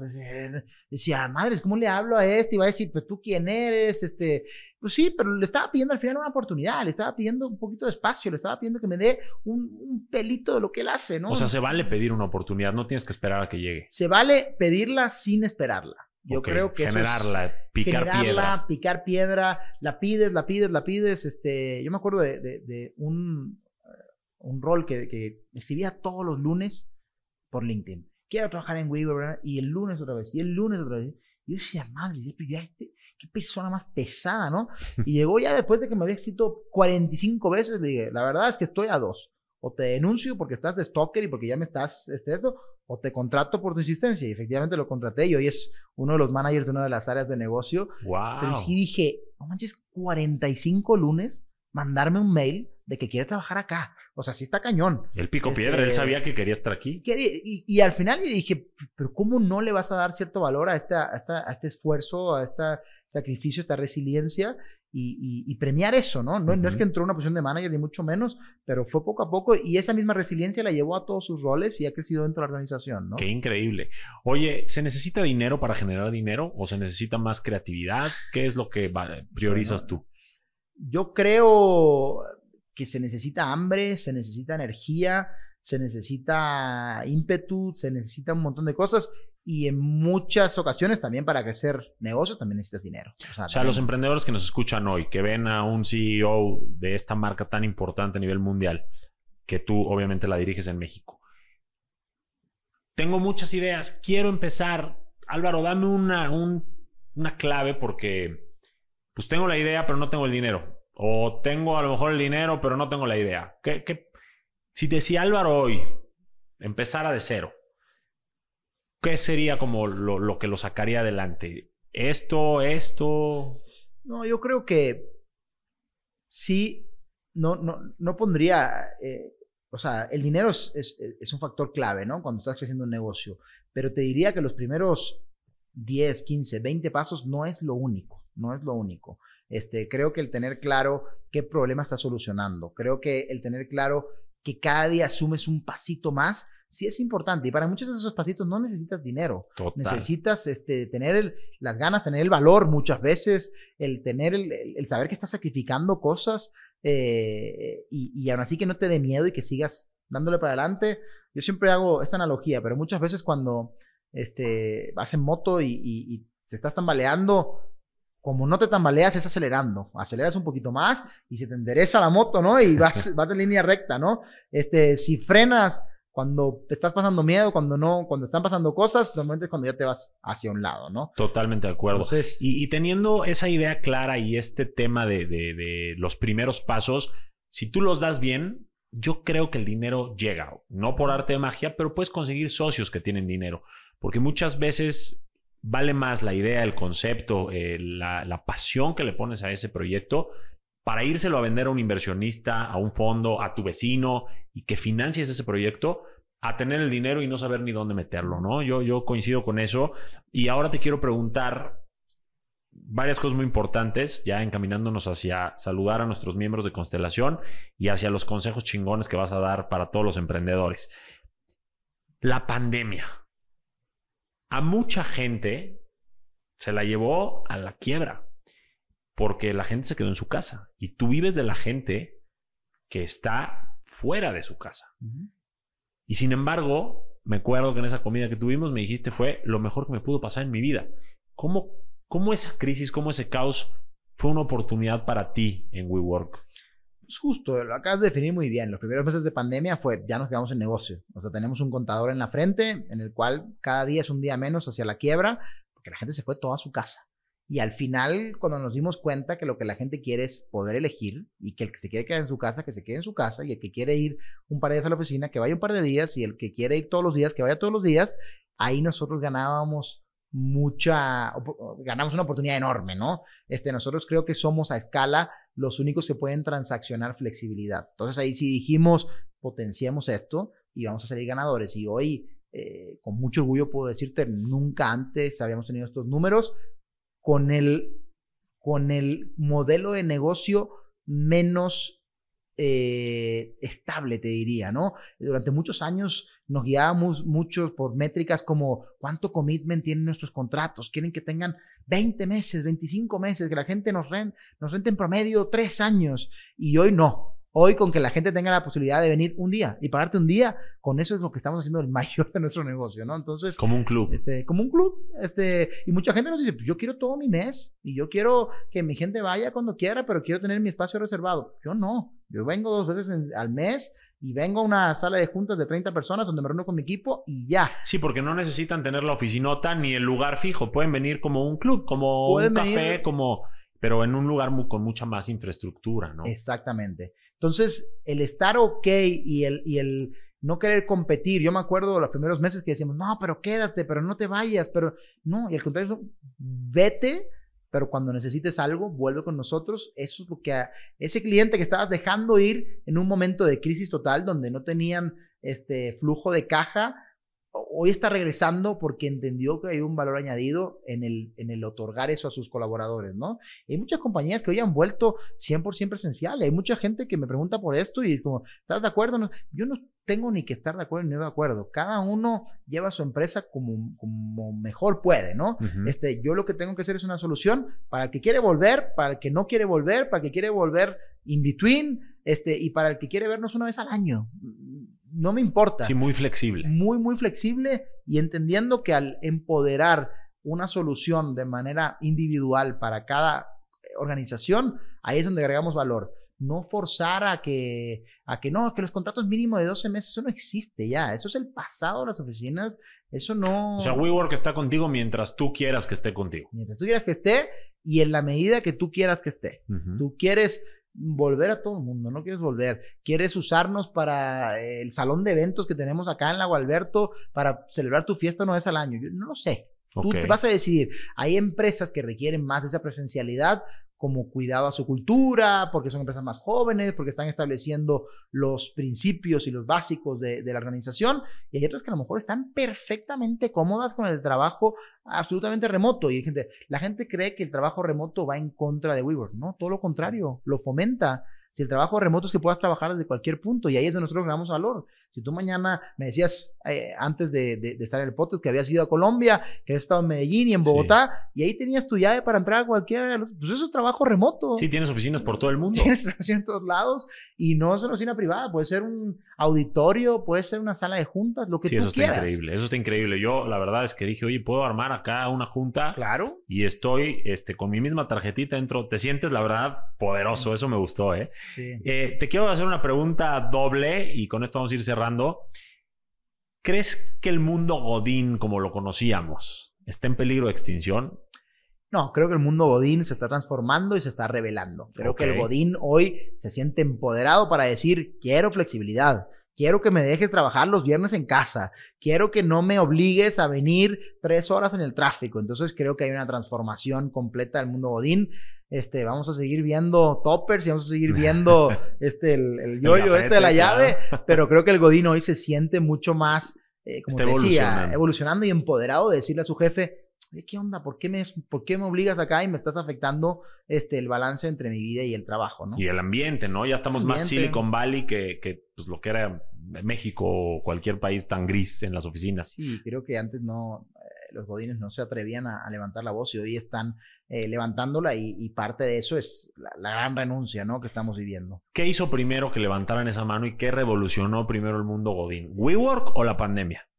Yo creo que la pandemia lo aceleró, más que, que WeWork haya ofrecido. No, me gusta sentir, este, sentirnos líderes. Nosotros somos ah, una una solución. Este, no somos, no somos nada. la naturaleza humana es la que nos está llevando aquí. Si no creyéramos en el balance este, eh, eh, mental, este, si no creyéramos en el balance de vida, si no creyéramos en, en, tratar de hacer mejor la vida de nuestros colaboradores, nosotros no tendríamos patas, porque pues, tiempo para irse a una oficina este, tradicional siempre va a haber, y metros cuadrados vacíos, pues hay un chorro, pero el, el, el esa eh, visión como tomador de decisión en que sí es importante que nuestra gente se sienta bien, que estén contentos, que estén motivados, que encuentren valor a trabajar dentro de nuestra, organización, sí lo aceleró la pandemia y hoy ya no hay vuelta atrás. Hoy yo no creo que hay eh, organizaciones que les va, que, que, vayan a ser exitosas volviendo a, a, formatos tradicionales. Ok. ¿Te sientes satisfecho con tu desempeño como CEO en estos seis años y México está bien parado en cuanto a WeWork contra otros lugares del mundo? Me siento muy satisfecho. Hoy somos el cuarto mercado más grande de WeWork a nivel global. Este, hoy nuestros resultados son positivos. Hoy hemos dejado de, quemar dinero y ya somos este, eh, eh, rentables. Eh, y, poder haber hecho eso sin sacrificar ninguna relación, como te decía, pudiendo mirar a los landlords, a nuestros clientes y a, mis colaboradores a la cara, me hace sentir muy, orgulloso y muy en paz con lo que hemos hecho. Perfecto.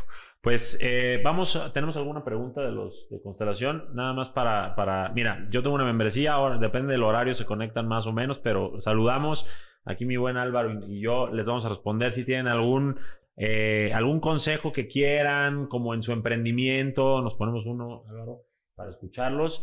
Este, pues que aquí mi buen Álvaro, que la verdad, lo más difícil de un negocio, y se los digo yo como empresario y como emprendedor, que no dejo de ser emprendedor nunca, es la operación del negocio. Y aquí tenemos un maestro de, la operación, entonces vamos a ver qué se les puede ocurrir. A lo mejor una tiene una pastelería, a lo mejor un salón de belleza, otra está emprendiendo un startup, lo que sea, y a ver qué podemos aportarles. Y después pasamos a los consejos chingones sobre diferentes pilares del mundo de la gente y sobre eso eh, ya cerramos. Fátima, te dejo Álvaro, pregúntale porque estás enfrente a un chingón. Hola Álvaro. Hola Fátima. Mucho, mucho gusto, un placer conocer un gran empresario como tú. Y de verdad que el universo es impresionante. O sea, justamente ahorita tengo esa pregunta en mi cabeza desde hace varios días, porque tengo una empresa con mi hermano. Tenemos eh, como tres años más o menos y ahorita crecimos así. O sea, tuvimos una planta de manufactura, un laboratorio para eh, hacer buenas prácticas de manufactura y exportar, pero llegó un momento en el que, o sea, ocupamos como que, no sé, llámalo tú, jóvenes emprendedores ilusos realmente, porque creímos que nunca íbamos a ocupar recurso externo a nosotros. Y ahorita es como de que estamos topados con esto de que dice también Johnny de los socios, porque estamos en un rubro bien delicado que como que no todos los socios entienden, que tenemos detalles con el otro socio, entonces es como de que me he topado ahora que, he estado como viendo pues inversionistas, que es como de, pues sí, o has crecido mucho, sí, tu proyecto está padrísimo, tu business plan está padrísimo, tu know-how está padrísimo, pero pues te topas así como con pared porque eres una, eres una empresa joven y es como de, pues sí, soy joven, está ahí todo el flujo, está, pero ocupo crecer, pues por eso te estoy pidiendo ayuda, ¿no? Entonces ahorita estoy entre eso de que estar metiendo apelaciones de, oye, pero ocupo porque pues estoy creciendo y el, esta otra parte de buscar socios que dices, híjole, pero ¿y si no entienden el negocio? Pero ¿y si esto? Y entonces estoy así como de que no puede ser, o sea, estoy como de que ya estoy lista para crecer más y no sé para dónde hacerme. Entonces digo, híjole, cuando estuviste tú en ese punto de, ok, ya voy a crecer, pero ocupo capital externo a lo que ya generé. ¿Qué hiciste? Mira, te, diría dos cosas, Fátima. Una, eh, hay un libro que me gustaría este, recomendarte que se llama Skin in the Game y que justo habla de, yo creo que algo muy importante que quieren ver los inversores, ¿no? Que es cuánto estás tú dispuesto a meterle a tu, a tu, a tu compañía, ¿no? Eh, la segunda, yo, la verdad, en mi experiencia, no me, tocado, no me a mí personalmente tener que levantar lana. Este, este, eso se llevaba más a nivel global y lo llevaba el founder de la compañía. Pero sí, algo de lo que pudimos haber, haber hecho las cosas mejor fue en entender qué dedicamos esa lana, ¿no? Entender que no solamente, ah, que voy a crecer, no, voy a crecer de esta manera, lo voy a emplear aquí, voy a reforzar esto que ya tengo bueno. Este, sí creo que es, es importante, ¿no? Porque claro que todos los negocios muchas veces nos centramos en que la lana sea para crecer, crecer, crecer, pero también vas a necesitar fortalecer muchas cosas, porque con el crecimiento muchas veces desatiendes muchas cosas, ¿no? Y para eso hay, hay muchos podcasts este, eh, interesantes de founders muy exitosos mexicanos y que hablan justo de eso, no solamente centrarse eh, en crecer, sino en fortalecer partes que hoy son valiosas para tus clientes, ¿no? Puede ser la atención que yo le doy a mis clientes, puede ser eh, la disrupción que estoy trayendo al mercado en esta industria, puede ser el equipo incluso, oye, pues el equipo que tengo hoy necesito reforzarlo porque pues, llevan tres años este, eh, eh, pues dando la cara por mí y hoy necesito apostar por ellos, ¿no? eso creo que, que a los founders también les da mucha tranquilidad, ¿no? Que no solamente, pues si no me cheque en blanco y con esto yo crezco y con esto voy a multiplicar lo que hoy hago por 10. No, voy también a fortalecer otras bases que chance no son tan sexys, pero también son importantes en ese crecimiento porque son lo que hoy está generando valor para, para ese de fuera que te está comprando. Yo, yo ahí nada más complementaría, si bien lo que dices es muy cierto de que tienes que ir creciendo con pies y cabeza, no nada más así como que eh, rápido, porque entonces dejas de cuidar ciertas áreas, pues sí escoge muy bien a tus socios eh, porque es un matrimonio, ¿estás de acuerdo? Es un matrimonio y, te pueden llevar más lejos de lo que tú podrías llegar o te pueden truncar y te pueden deshacer el negocio porque te van a generar mucho conflicto si no, si no entienden, como dices tú, el negocio, este, y si creen que por lo que pusieron ya tienen el derecho de estarte eh, fregando todos los días. Entonces, define hacia dónde quieres crecer, como dice Álvaro, define qué áreas quieres eh, fortalecer, busca socios que entiendan tu negocio, no, no cualquier cartera es un socio, ¿estás de acuerdo? Tienen que ser carteras que entiendan hacia dónde vas, que compartan tu sueño y que te dejen eh, jugar, porque como, como lo dijo Álvaro del equipo, es hacer equipo y dejarlos jugar. Lo mismo con los socios. Esos socios, si tú eres la operadora, te tienen que dejar jugar. Tú cuántas veces me imagino que si te ponían trabas, pues no podías jugar tal cual, ¿no? Sí, yo creo que eso es una parte importante, ¿no? El que, como dices, sean socios que no solamente te permitan jugar, que no te quiten, que, no sea limitante el cómo entran este, dentro de tu organización, sino también el que te aporten algo que no tengas, ¿no? Puede ser un socio que entienda eso, que tú no eres tan experto, este, que te atraiga clientes, que tenga acceso a otros niveles de financiamiento. Tienes que ver también qué aportan a la organización y que no solamente sea este, un cheque. Claro, totalmente de acuerdo. Dinero muchos tienen. Ideas, este, cosas que te sumen y muchas cosas como las que está diciendo Álvaro, no todos. Así que más bien, en vez de buscar dinero, busca al socio. ¿Está bien? ¿Quedó claro, Fátima? Muchas gracias. Súper. Ah, ya, ¿tenemos alguna más o esa fue? Ok. ¿Quién? Es Claudia, ¿no? Sí. Hola a los dos. Buenas tardes. Muchas gracias por su tiempo y por aportarnos tanto valor. Eh, mi pregunta es muy puntual. Eh, ¿Qué haces cuando estás acostumbrada a un trabajo tradicional y a un sueldo y quieres brincar como hacia el otro lado y emprender algo? O sea, ¿cómo puedes hacer que el proceso sea como más fácil? Y como que no te descapitalices ni te frustres ni nada como en el proceso. Uno, uno, el primer paso que daría es rebotar eh, eh, tu idea o tu, emprendimiento, tu, esa cosa que te estás imaginando, no solamente con seres cercanos, que es uno de los, fallos que hacemos casi siempre, ¿no? Este, lo rebotamos con nuestro hermano y contra nuestro papá, que no están acostumbrados a decirnos nada malo, no, no, pues sí se oye padrísimo, no, pues está padre, pues la idea está buenísima, no, óyelo con gente que te pueda decir, pues esto no tiene ni pies ni cabeza, ¿no? Este sería el primer paso. Dos, este, va un poquito de la mano lo que decía eh, Johnny, eh, tratar de, de, no, sí siento que muchas veces dos cabezas piensan más que una, ¿no? Y tener a alguien que pueda hacer un contrapeso en muchas de las decisiones que puedas tomar puede ser un factor interesante. Sé que muchas veces nuestro ego nos lleva a pensar, no, yo solo puedo. Sí siento que meter a socios eh, de diferentes maneras puede ser eh, a tu negocio, sí creo que, te puede traer algo, algo positivo en el sentido de que alguien te pueda decir, pues eso no se oye tan bien, eso no, no está par, ¿por qué lo vamos por aquí? ¿Por qué no vamos por allá? Y tres, este, no venirte abajo a las primeras de cambio, ¿no? Este, creo que es muy fácil la primera vez que eh, pues sales y vas a probar tu producto y no jala, eh, nadie te lo compra, este, creo que es, es fácil eh, eh, el dejar de confiar, pero si realmente estás solucionando un problema o, teniendo un negocio que puede ser próspero, tienes que tener esa resiliencia para, para aguantar y para no caerte en la primera ola. De acuerdo, yo te complementaría con aprovecha tu tiempo libre y ve construyendo un barco que navegue paralelamente con lo que tienes ahora. ahorita tienes un ingreso fijo, un trabajo fijo y es como tu tranquilidad y seguridad. Pero si tú quieres mudarte al otro barco, eh, Empieza en tus tiempos libres, en vez de ver Netflix o en vez de ver TikTok o en vez de irte con las amigas, a usar ese tiempo para empezar a construir un negocio, por chiquito que sea. Y cuando empieces a generar ingresos y sea rentable ese, ese negocio, probablemente ya puedas soltar esto. O, como dice Álvaro, busca un socio en el que tú le aportes algo y él a lo mejor se lleve los primeros eh, golpes de eh, implementar el negocio y cuando ese negocio ya sea eh, rentable, tú ya puedes tal vez dejar tu ingreso fijo.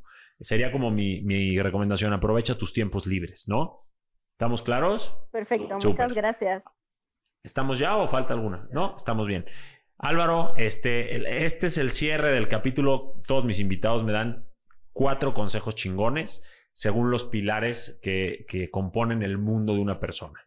El primero es la relación con el pasado, o sea, cerrar ciclos. Y, como estamos hablando de un tema de emprendedurismo, de negocio, de trabajo. ¿Qué le recomiendas a la gente que no se atreve a subirse otra vez a la bicicleta por un fracaso que tuvo o por un negocio que le salió mal, un despido lo que sea? ¿Qué le puedes recomendar para que cierren ese ciclo y puedan volverse a subir y seguir adelante? Yo creo que más allá de si es exitoso o, pues, no exitoso el, eh, cualquiera de los pasos que hayas vivido, creo que si lo entendemos como un aprendizaje, eso nos va a dar, nos debería dar el valor para afrontar lo siguiente. Cuando hay muchas veces que nos reímos de, he visto mucha gente que, quiere contratar, es que hay que contratar canas, hay que contratar canas, y parece como que no, también hay que apostar por los jóvenes. Sí, eh, cualquiera de las dos es válida. El punto pero sí creo que los años vividos al final no se te quitan, no es algo que alguien te puede robar, nadie puede anular lo que tú ya pasaste en otra empresa, aunque sea positivo, aunque sea negativo. Este, hay muchísimas, eh, muchísimos estudios que hablan del fracaso como un potenciador de negocio, ¿no? y, el, y el poder aceptar ese fracaso y el poder incluso normalizarlo. Este, hay mucha gente que consigue chambas porque habla de lo mal que le fue en su anterior este, chamba o emprendimiento o, rol. Eh, creo que eso es súper importante eh, porque no, nadie te lo quita, ¿no? Nadie te quita lo que ya has vivido, lo que te ha tocado este, pasar, este, un mal jefe, una mala decisión, una mala inversión, eh, porque te hace que probablemente no vayas a repetir o que puedas ver las cosas de una manera diferente de cara al futuro. Totalmente de acuerdo. El fracaso no es el final del camino, ¿no? Es el camino, es el maestro que te acompaña en el camino y mientras más fracasas, más aprendes. Mientras más aprendes, más dominas el tema y mientras más dominas el tema, más experto eres y más te cotizas como negocio o como eh, trabajador o colaborador. Estoy totalmente de acuerdo. Ahora, la gente que dice, oye, ¿cómo puedo mejorar yo en lo que hago? O sea, mi mejor versión en lo que hago, sea yo colaborador, sea yo el jefe, sea el director. ¿Qué, haces tú para ser una mejor persona en tu rol todos los días? Lo nombré un poquito hace, hace unos minutos y es tratar de buscar ese feedback de manera un poquito más visceral y constructiva. No trato de que me den por mi lado y que me den, como dicen aquí, a tole con el dedo. Yo trato de que se pongan un poquito más, este, eh, ¿cómo decirte? Más viscerales, más, más así al punto cuando, cuando están hablando de mi performance, cuando están hablando de mi toma de decisiones, cuando están hablando de mi capacidad estratégica. Entonces sí trato de, de, de tratar de dar una vueltita más para que la gente logre sentir la confianza de poder decirte eso que realmente piensa, este, eso que realmente con lo que no están de acuerdo. Este, eso me ha servido muchísimo y trato de no hacerlo solamente con mis reportes directos o con mi jefe, sino soy muy random y en conversaciones completamente informales busco ese feedback. De repente, este, voy con, con, con roles, este, este, eh, muy operativos, o incluso con la persona de limpieza que está ahí, ¿cómo, ves? ¿Cómo, cómo, ¿Cómo, sientes que estoy aquí en mi espacio de trabajo? ¿Qué sientes de la gente? Y todo eso me da muchísima información válida para, para seguir creciendo, ¿no? Porque los puntos de vista son completamente diferentes desde las diferentes áreas hasta los diferentes eh, roles. Me encanta, mira, saqué una frase ahorita basada en lo que me estás diciendo y dice, la retroalimentación y su aplicación te pueden llevar a tu mejor versión. ¿Estás de acuerdo? Totalmente. O sea, si tú aceptas que tienes ciertas áreas de oportunidad y lo escuchas, no para ofenderte, no para sentirte atacado, no para pelear, para decir, oye, lo que yo no logro ver, me lo está diciendo alguien en quien confío, mi, mi equipo me lo está diciendo, lo trabajo, lo mejoro y entonces yo estoy siendo mejor en lo que estoy haciendo. Me encantó, ¿eh? De hecho, esta va para las redes, ahí voy a poner crédito para Álvaro. este, ok, en el tema de las metas, todos tenemos metas, todos queremos más, todos queremos algo en la vida, no todos lo logran. ¿Cuál es la diferencia para ti entre esas personas que logran materializar sus sueños y las que no? Diría dos, dos puntos son, son importantes. Uno, diferenciamos entre eh, eh, metas y timing, ¿no? Este, no conseguirlo cuando quieres no significa que no lo vas a conseguir. Este es, un punto importante. Es como, es que yo tengo que conseguir en seis meses llegar aquí. Chance no lo vas a conseguir en seis meses, pero sí lo vas a conseguir, ¿no? Eh, entonces, eso que, que, manejemos esa frustración de que no sea cuando queramos, pero sí lo que queremos, ¿no? Ese es, ese eso creo que nos hace no perder, no perder el foco.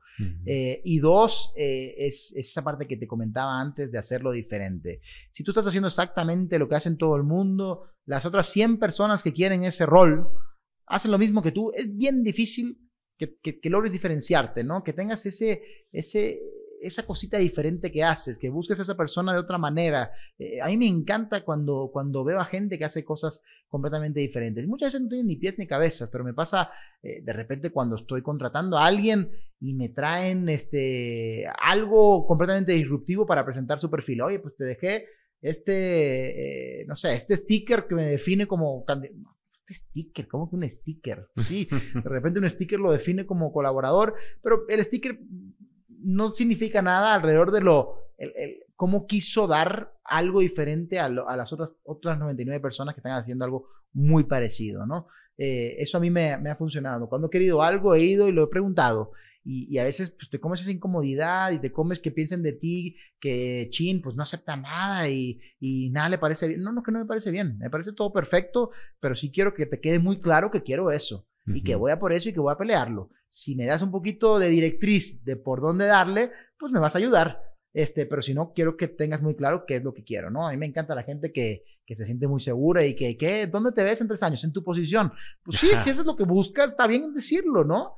Este, entonces sí, sí el atrevernos a, a, a ser diferentes y a buscar eh, cosas diferentes, porque sí, al final eso es lo que te define, ¿no? O sea, no, no ir como ovejas, sino ir buscando tu caminito por tu lado y, y está perfecto. A mí me encanta eso. Ahora, las relaciones. Nosotros, yo tengo una audiencia que, um, sufre mucho por relaciones. A todos nos duele, ¿no? Una ruptura, a todos nos duele estar a lo mejor mal en casa con nuestra pareja, lo que sea, pero muchas veces eso afecta en el trabajo y eso hace que no puedas alcanzar tus metas. ¿Qué recomiendas como consejo chingón para separar trabajo y casa y lograr el equilibrio entre esos dos ámbitos sin que uno afecte al otro? Mira, no, quisiera quitar el romanticismo a la pregunta, pero la verdad, en muchos sentidos, trataría a la pareja muy parecido a lo que tratamos al trabajo. Cuando tú haces un trabajo, te presentan un contrato, ¿no? Te dicen, tú vas a hacer estas cosas y te vamos a pagar esto y tienes estas condiciones. Pues poniéndolo con un poquito de flow, hagan un poquito lo, lo mismo con sus parejas. O sea, tengan claro a qué se comprometen, tengan claro qué es lo que están ofreciendo a la relación y tengan claro también qué quieren pedir de esa relación, ¿no? Porque si no nos metemos un poquito a ciegas, ah, pues yo esperaba que fueras muy detallista, pero yo acordé eso contigo, no lo acordé, ¿no? Yo no soy detallista nunca en mi vida, o sí, yo soy un detallista y voy a ser un detallista, voy a intentar serlo y eso es parte de lo que te puedo ofrecer como relación. Ahora, por otro lado, también necesito a alguien que me escuche, uh -huh. ¿no? Y creo que esos acuerdos de condiciones son un factor clave en las relaciones, ¿no? Entonces, no, no es tan diferente una relación este, amorosa personal con una relación laboral. Es simplemente que la laboral ya está muy estipulada y hay un documento que más o menos sexy dice qué hacer y qué te dan pues hagamos un poquito lo mismo en la parte personal, ¿no? Creo que es de las respuestas que más me han gustado de, de todos los capítulos que hemos hecho porque brinca la palabra clave acuerdos. Y en los negocios somos o tratamos de ser muy claros con los acuerdos. En las relaciones de pareja, incluso los amigos o, o la familia, los damos como por hecho, como que hay o no se hablan esos acuerdos, no se negocian esos acuerdos, como que hasta se ve mal eh, sacar una hojita y hasta medio escribirlos. Y sin embargo es la clave esa comunicación para lograr también la mejor versión como pareja. Uh -huh. Entonces yo totalmente de acuerdo y confirmo que se debe de negociar y se debe de acordar con tu pareja lo que debes eh, o lo que quieres ofrecer y lo que esperas recibir y para que haya un baile eh, a un ritmo que a los dos les acomode, ¿no? Uh -huh. Porque nada más estar adivinando o estar pensando qué quiere el otro o, o con estas famosas expectativas no cumplidas, no se llega a nada, nada más se llega a puro dolor y a pura frustración. Entonces, me encantó acuerdos, negociación y mucha comunicación. ¿Estamos en lo mismo? Total. Álvaro, te quiero agradecer mucho. Bienvenido a La Fortaleza, aquí dentro de WeWork, Clau Alberto. Este, ha sido un honor tenerte como primero como amigo, ahora como invitado y pues te quiero seguir viendo qué viene para Álvaro ahora. Eh, sigues en WeWork, viene algo nuevo. Eh, stay hungry, stay foolish. ¿Cómo vas con eso? Vienen cosas nuevas, vienen cosas nuevas. Muy pronto voy a, voy a anunciarlas. Estoy muy contento de, de, poder decir que, que, vienen cambios y que vienen el salir de nuestra zona de confort y salir de nuestra este, área donde, donde nos sentimos a gusto para, para seguir aprendiendo y para seguir desarrollando. Qué increíble. O sea, llegaste a una cima enorme y ahora ya te pusiste como meta conquistar otra. Sí. Felicidades, te vamos a ver conquistarla y te vamos a aplaudir a distancia y yo espero muy cerca de ti. Gracias por haber estado aquí, gracias a todos Constelación y a todos los que nos vieron. Si les gustó este capítulo, si creen que hay mucho valor para gente que lo pueda ver, compártanlo, mándenselo a su amigo que está emprendiendo, que aprendan de personalidades como Álvaro y si quieren hacerle preguntas a gente como él y a expertos que voy a traer, Abajo les dejo el enlace para que se puedan involucrar en Constelación. Eh, Álvaro, muchísimas gracias. Muchas gracias. Un placer y estamos en un próximo capítulo de Conquista tu Mundo. Listo, acabamos. Gracias.